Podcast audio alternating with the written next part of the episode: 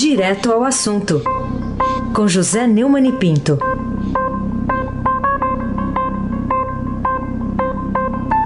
Deve imaginar, né? Um cara notívago como eu nem sempre tem esse privilégio de poder interagir diretamente, assim, diretamente de manhã. Eu só ouço o cumprimento e não posso respondê-lo interagindo diretamente. Né? Todo dia o Neumann é, me cumprimenta, cumprimenta a minha família, mas hoje eu tô aqui, Neumann. Bom dia para você.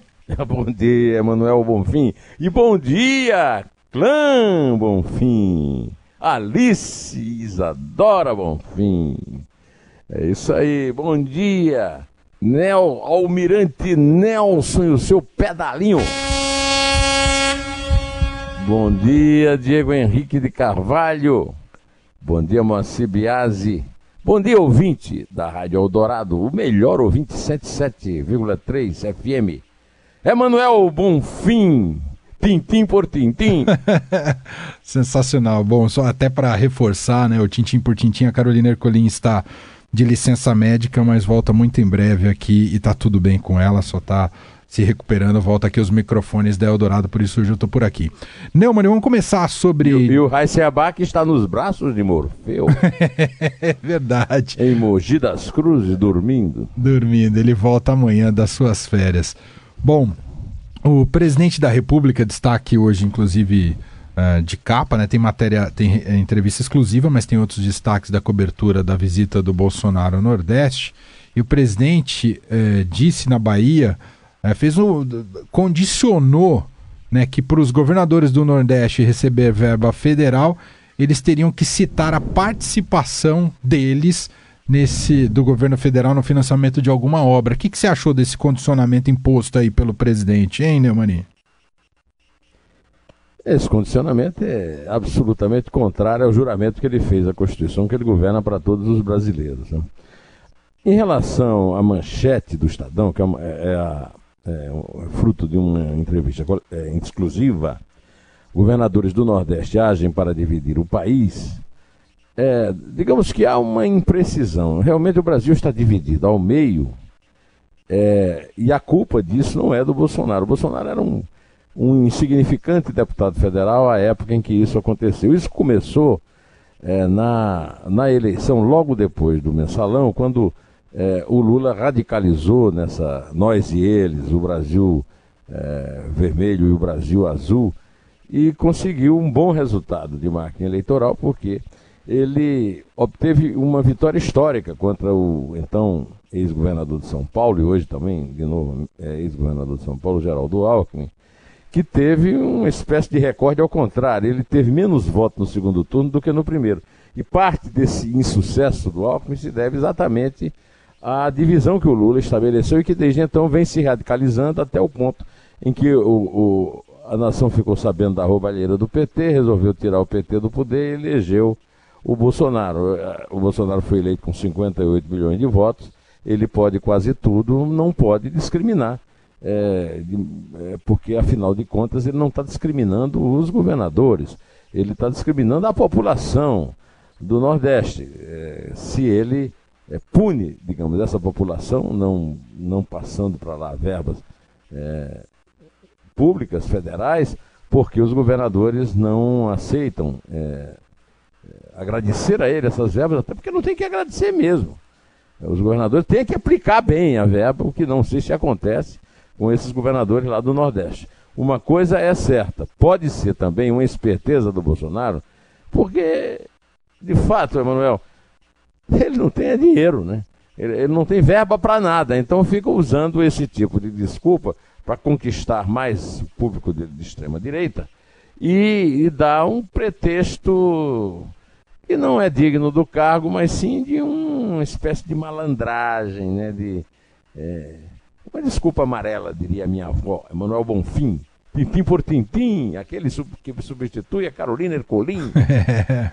Bom, continuando a falar sobre o presidente Jair Bolsonaro, ele deu uma entrevista à jornalista Leda Nagli no YouTube e falou, entre outros temas, sobre a indicação do filho dele, o Dudu Eduardo Bolsonaro, à embaixada de Washington. E teve a seguinte frase: tem que ser filho de alguém, então por que não pode ser o meu? O que, que você achou dessa frase, hein, Neumani?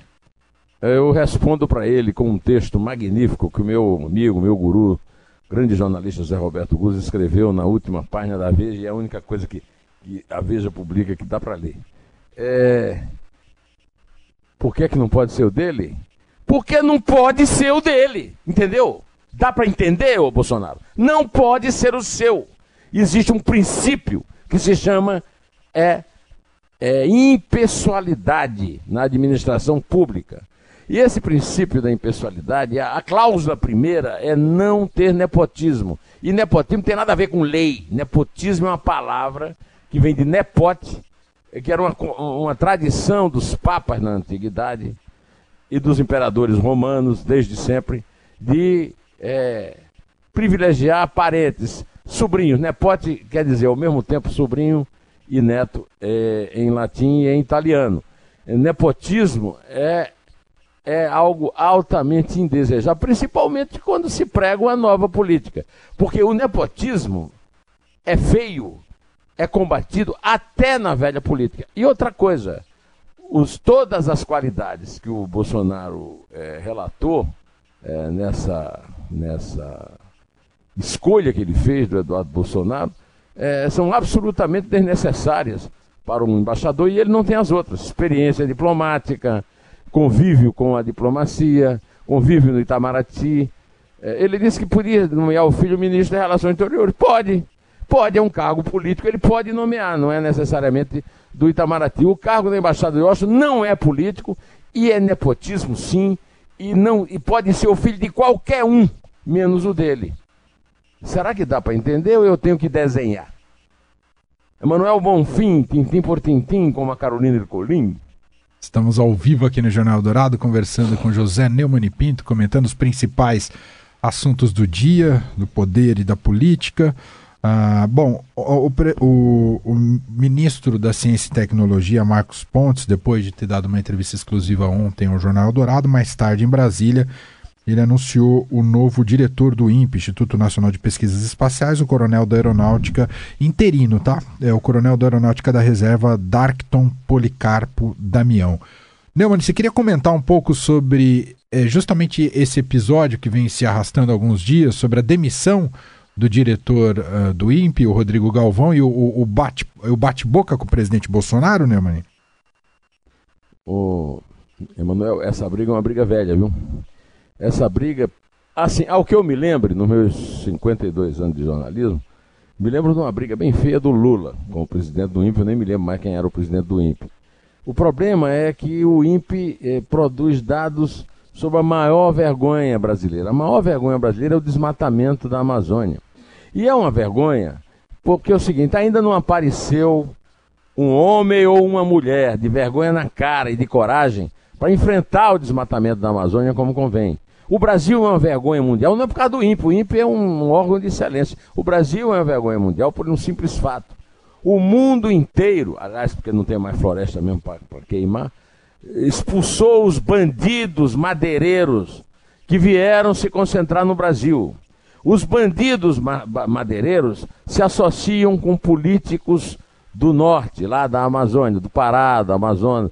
São todos sócios dos políticos e esses políticos têm hoje um controle grande do Congresso, Manuel, por causa de uma coisa matemática, que é a composição das bancadas. A Constituinte de, de 88, a Constituição estabeleceu que a bancada tem que ter mais de oito e, e, menos de 70. Então, você, Emanuel, é, que vota aqui em São Paulo, eu que sou paraibano, mas voto aqui em São Paulo, meu, meu voto é 13 vezes menos valoroso do que o voto que alguém digamos que um paulista que vote lá no Acre. Então é isso que eh, estabelece o reinado da bandidagem madeireira e ninguém, ninguém, nenhum presidente, eu diria aqui, desde Deodoro da Fonseca, desde a princesa Isabel, nenhum governante no Brasil teve coragem de enfrentar os bandidos madeireiros. Agora, ficar pondo é, culpa né, no, no órgão que mede é a mesma coisa que você matar o médico porque o, o termo, ou quebrar o termômetro porque está dando uma temperatura é, altíssima. Né? É, de qualquer maneira, é, isso é um, é, um, é, um, é um erro de todos os presidentes, mas o Bolsonaro está exacerbando porque ele não tem um argumento Em vez de falar, falar o que ele fala, fala sem parar, é, em vez de disparar disparates, ele podia chamar um técnico da confiança dele e pedir para explicar o, o, que é que é feito e o que pode ser feito. Eu já dou aqui um, um, um insight. Né? Ah. É, é, preciso enfrentar os políticos da Amazônia e expulsar os bandidos. De qualquer maneira, nós temos aí né, uma sonora do Pontes, do, do, do, do, é, é do ministro, Marcos é Pontes. astronauta. É, vamos falando sobre isso aqui, na, falando sobre o episódio aqui na Eldorado, na entrevista que ele deu ontem. Né? Claro, sem problema nenhum. Eu tenho, eu tenho um, vamos dizer assim, um, é, eu, como eu falei, eu gosto de conversar. Eu acho que a melhor maneira é você explicar as coisas, conversar, olhar para a pessoa e ela ver. Então eu vou, eu vou sim, com muito prazer. Eita, esse é o chamado é, beiço doce. Emanuel Bonfim, tintim por tintim. É, esse é o José Neumani Pinta aqui com a gente no Jornal Dourado. Vamos falar agora sobre o ex-ministro da Fazenda do, dos presidentes Lula e Dilma Rousseff, no caso de Dilma, Dilma Rousseff. foi Casa Civil. Casa Civil, exato. É. Ah, o Antônio Palocci agora conseguiu a progressão de pena para o regime aberto. Isso foi concedido pelo juiz Danilo Pereira Júnior, da 12ª Vara Federal de Curitiba. Isso significa que ele vai usar a tornozeleira eletrônica e terá recolhimento domiciliar noturno de segunda a sexta-feira e integral aos sábados e domingos. O que a gente quer saber, Neumani, o que muda em relação à delação premiada do, do Palocci depois dessa decisão da justiça, hein, Neumani? Manuel, antes de tudo, eu lhe pergunto uma coisa. Você ah. acredita que tem alguém na Polícia Federal acompanhando o, a rota dos que usam essas fartas é, tornozeleiras? Está solto. O Palocci foi solto, e foi solto exatamente porque anda falando coisas muito importantes da delação premiada. Isso deve fazer parte do jogo dele com a justiça. Eu sou um entusiasta da delação premiada do, do Palocci. Eu não sei o que vai acontecer com ela, mas torço para que ela continue, viu? Emanuel Bonfim, tintim por tintim.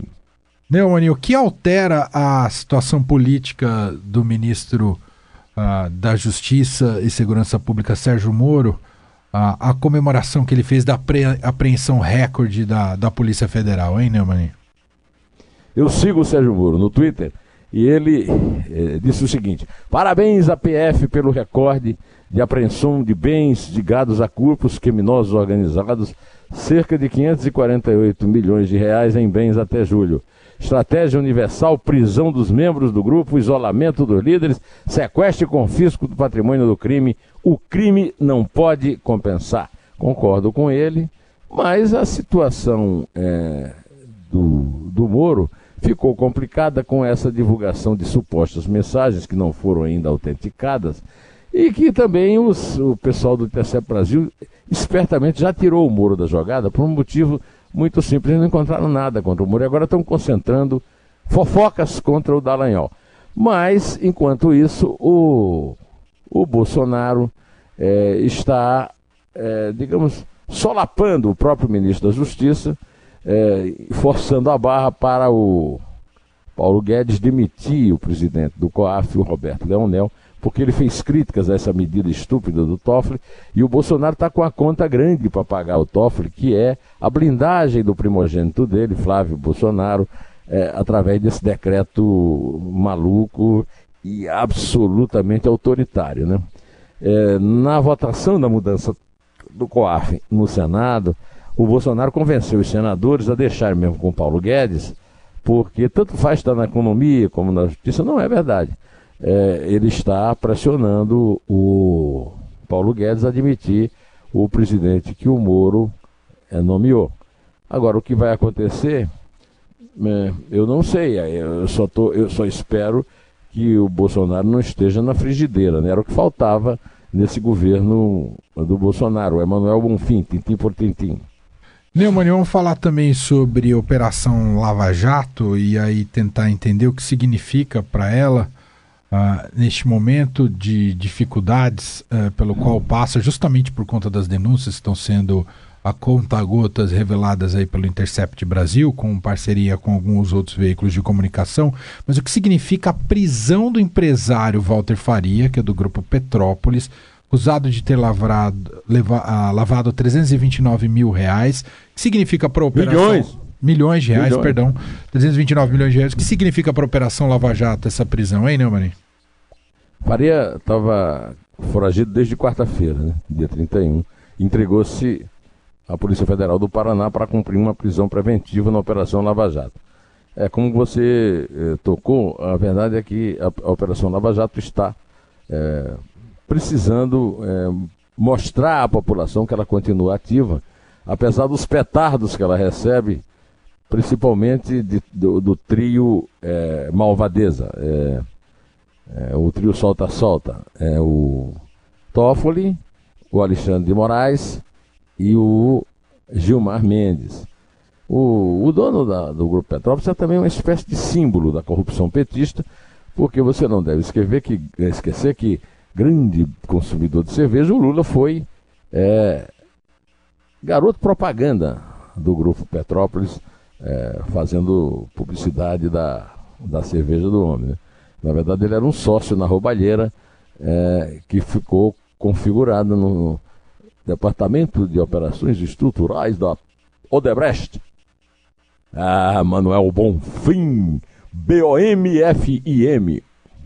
Bom começo, vamos lá.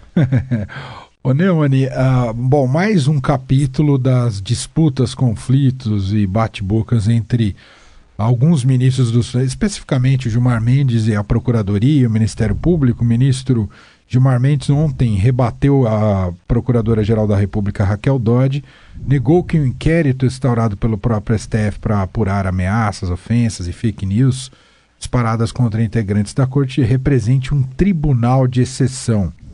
É, ele declarou, portanto, nada de tribunal de exceção para criticar mais uma vez o Ministério Público. Quem tem razão nessa história? É o MP ou o Gilmar Mendes, hein, Neumani?